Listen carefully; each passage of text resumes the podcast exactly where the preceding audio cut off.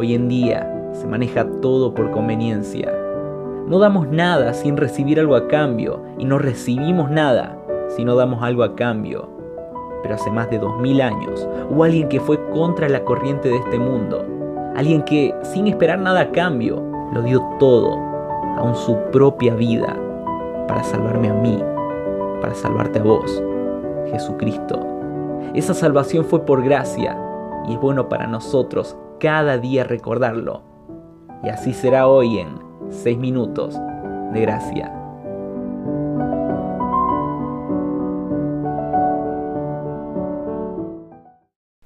Hola, ¿cómo está?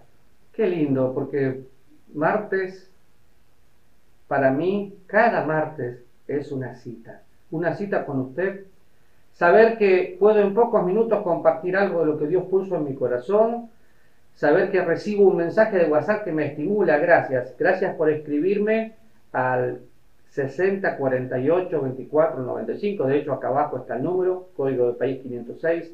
Gracias por visitar nuestra página capacitandolosantos.org o nuestras redes sociales. A través de todo lo que hacemos en multimedia, queremos bendecir su vida, llegar a usted y decirle, Dios es real y nosotros le disfrutamos. Entonces, una vez más, gracias. En estos minutos que vengo intentando mostrarle los beneficios de leer la Biblia, quiero decirle también que Dios no cambia personas, Dios las transforma por medio de la renovación de nuestro entendimiento y para poder lograr eso necesitamos leer la Biblia.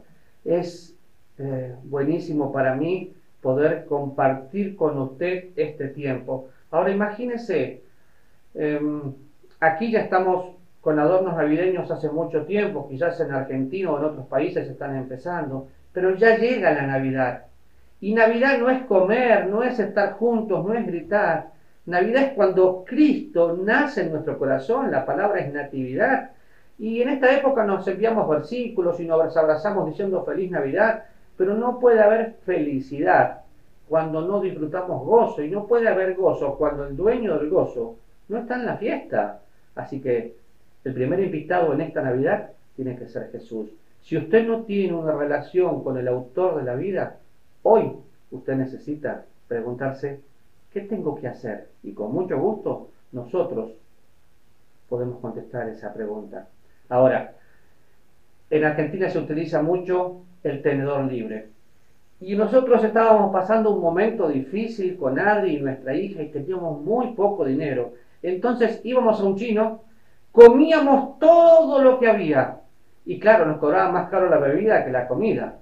Entonces entonces tratábamos de comer, comer, comer, porque era la única comida por día para todo el día, porque no teníamos más dinero y nuestra hija estaba enferma.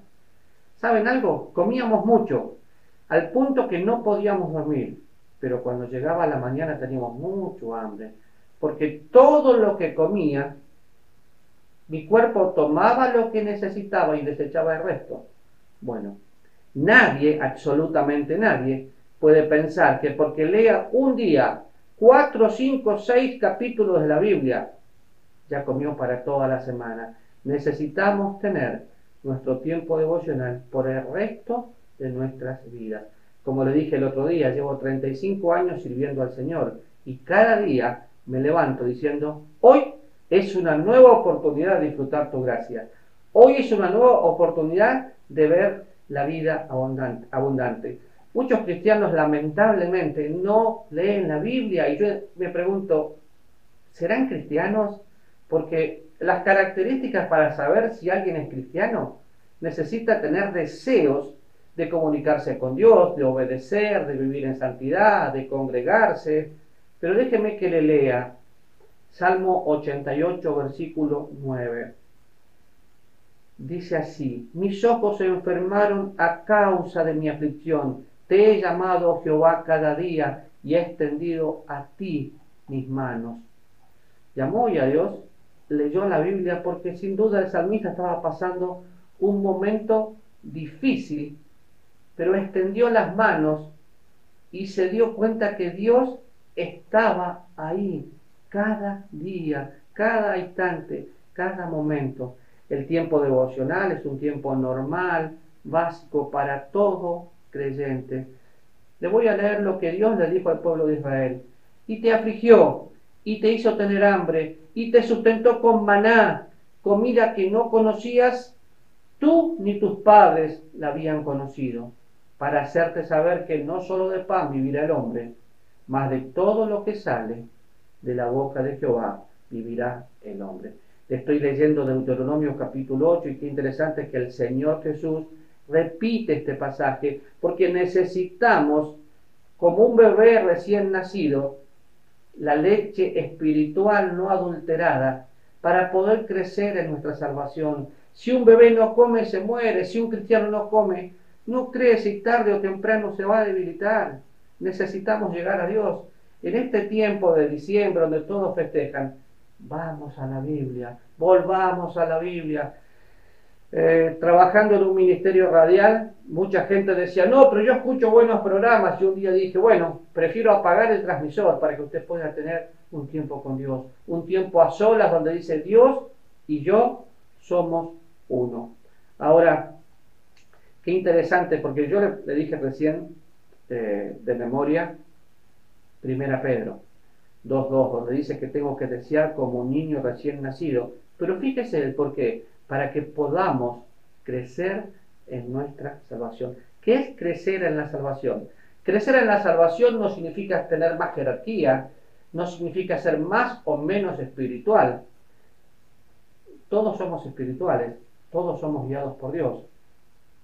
Leer la Biblia y crecer significa que Dios tiene más de mí, que Él ocupa el primer lugar en mi corazón, que tengo presente cada día a Dios, en cada instante a Dios.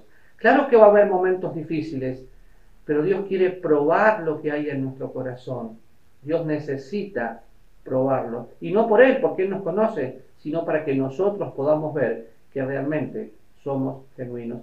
Cuando leo las palabras del apóstol Pablo que dice que me examine si estoy en la fe, yo le animo a usted a examinarse si está en la fe.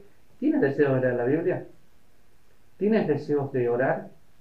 ¿Tienes deseos de congregarse? Si usted dice no, hay dos problemas. O necesita nacer de nuevo o necesita reconciliarse con Dios. ¿Por qué? Porque debemos leer la palabra de Dios cada día por el resto de nuestros días. La lectura bíblica no es una opción. Dios dice en su palabra que yo tengo la posibilidad de poder crecer. Y cuando habla de la palabra de Dios, me la muestra como viva, eficaz, cortante como espada de dos filos, que penetra mi corazón en lo más profundo para poder hablarme con libertad. Cuando pensamos en la palabra de Dios, dice que toda su palabra es inspirada y es útil para enseñarme, convencerme, corregirme, instruirme y hacer que yo y usted, usted y yo podamos ser personas maduras para hacer la obra de Dios conociendo a Dios. Le animo de todo corazón a leer la Biblia. Nos vemos el martes.